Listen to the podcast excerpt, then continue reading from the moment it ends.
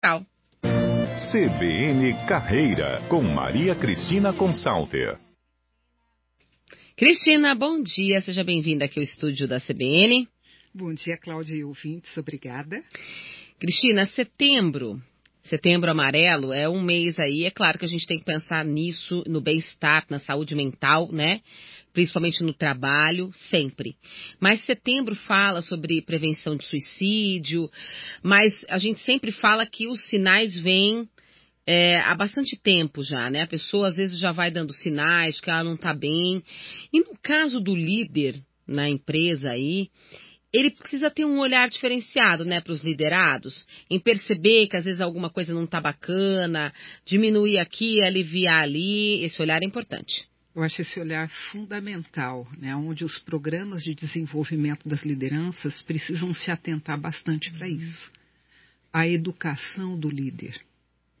Né, a educação da consciência do líder, né, que ele tem um papel de poder e como é, atuar nesse poder, né, de tal forma que as pessoas da organização que estão sob a liderança dele consigam é, receber, vamos dizer, condições é, e ter um ambiente de trabalho satisfatório onde a comunicação seja uma comunicação clara, objetiva, autêntica, onde o respeito, né, o ambiente de segurança psicológica sejam protegidos, né? Nós precisamos de criar esse, uhum. essa proteção do ambiente.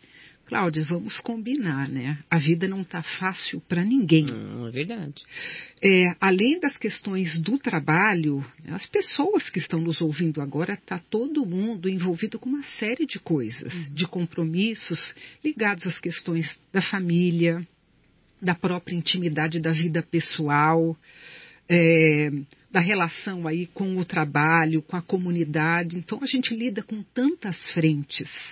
São tantas responsabilidades, compromissos, cobranças, exigências, que o trabalhador, quando ele está lá no contexto das suas atividades, seja na empresa ou até mesmo no, no remoto, em casa, se ele não tem uma liderança que seja capaz de olhar para a sua subjetividade, reconhecer que as pessoas são singulares, que elas têm as suas carências e necessidades afetivas, uhum. que elas realmente precisam ser apoiadas, guiadas. Quando eu falo guiada, não é no sentido de o líder vai lá dizer exatamente o que tem que fazer. É, eu, eu, até me recoloco aqui. Elas precisam rece receber diretrizes muito claras uhum. sobre o trabalho. Então, esse ambiente, quando o líder propõe que as pessoas dialoguem mais sobre o trabalho, sobre suas dificuldades, e as pessoas tenham o espaço de criar alternativas para resolver os problemas, você percebe que a dinâmica do trabalho fica diferente? É verdade. Tá? Mais leve, né, também? Certamente, porque se as pessoas estão lá como autômatos, como robôs, é. trabalhando, produzindo, elas mal conversam entre si, elas ficam altamente concentradas nas tarefas. Não se conhecem também, né, Cristina?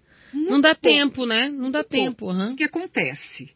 É, a gente vê assim muitos, muitos trabalhos que são operacionais e burocráticos. Uhum. Então você imagina o trabalhador ali super concentrado nas suas atividades e ao mesmo tempo preocupado com as questões de casa, com alguém uhum. que está doente na família, uma própria situação financeira. E esse ambiente laboral precisa ser um ambiente realmente onde as pessoas se conectem onde elas possam expressar afeto de forma positiva, uhum. aonde haja um ambiente de integração entre as pessoas. Isso é altamente importante para a saúde mental, para se gerar saúde mental. Então, Dejurs, que é um psicanalista muito famoso, já falei disso em outras, em outras entrevistas aqui nessa coluna, diz que é preciso haver no ambiente de trabalho um espaço de fala uhum. do trabalhador.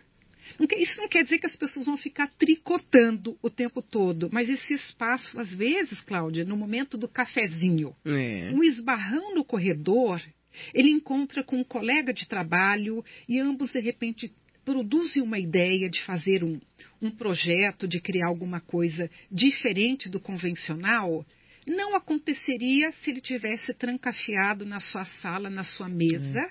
restrito às suas atividades. Então, as lideranças, quando têm esta sensibilidade, essa visão mais humanizada e adotam esse modelo de gestão, tá? uhum. é, proporcionando esses encontros entre os grupos. Às vezes, esses encontros são dentro do próprio ambiente de trabalho e até eventualmente fora, num happy hour, numa conversa gostosa, uhum. onde as pessoas vão até comentar coisas do seu cotidiano laboral, mas também às vezes elas começam a falar sobre coisas delas, de uhum. gostos, de apreciações, Cláudia. E isso é realmente importante. Uhum. Então, o líder que é sensível a isso, ele sabe que ele precisa gerar confiança.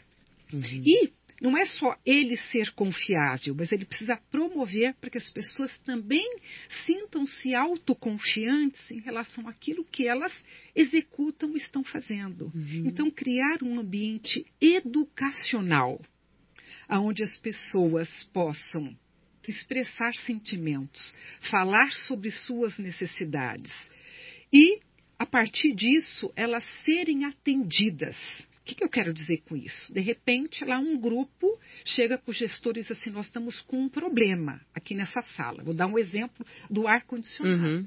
Né? A gente está sentindo que o ar-condicionado está gelando aqui a uhum. sala já há algum tempo. E isso está nos deixando com dificuldade mesmo, de, com frio, com tensão. E se o líder que gosta muito do ar-condicionado diz, não, mas isso é bobagem, não, a gente precisa aqui uhum. refrigerar. Ora, tem um grupo de pessoas que está dizendo que não está se sentindo confortável. Então, como é que o líder vai flexibilizar determinadas uhum. demandas? Veja que eu estou dando um exemplo simples. Uhum. Esse exemplo que eu estou dando, até eu já ouvi vários clientes reclamando comigo na uhum. de mentoria. Quer dizer, são coisas simples, comuns, comuns. acontecerem. Uhum. Muitas vezes a liderança passa batido por isso. Uhum. Ela ignora certos pedidos, certas solicitações. Aí as pessoas começam a sentir assim: puxa, se por uma coisa tão simples como essa o meu líder não está dando atenção, imagina outras questões é. do trabalho que são mais complexas, mais delicadas, novos desafios que requerem conhecimentos mais especializados. Como é que esse líder vai nos atender? Que tipo de apoio que ele vai nos oferecer? Então, entendo que o apoio psicológico uhum. da liderança começa por aí.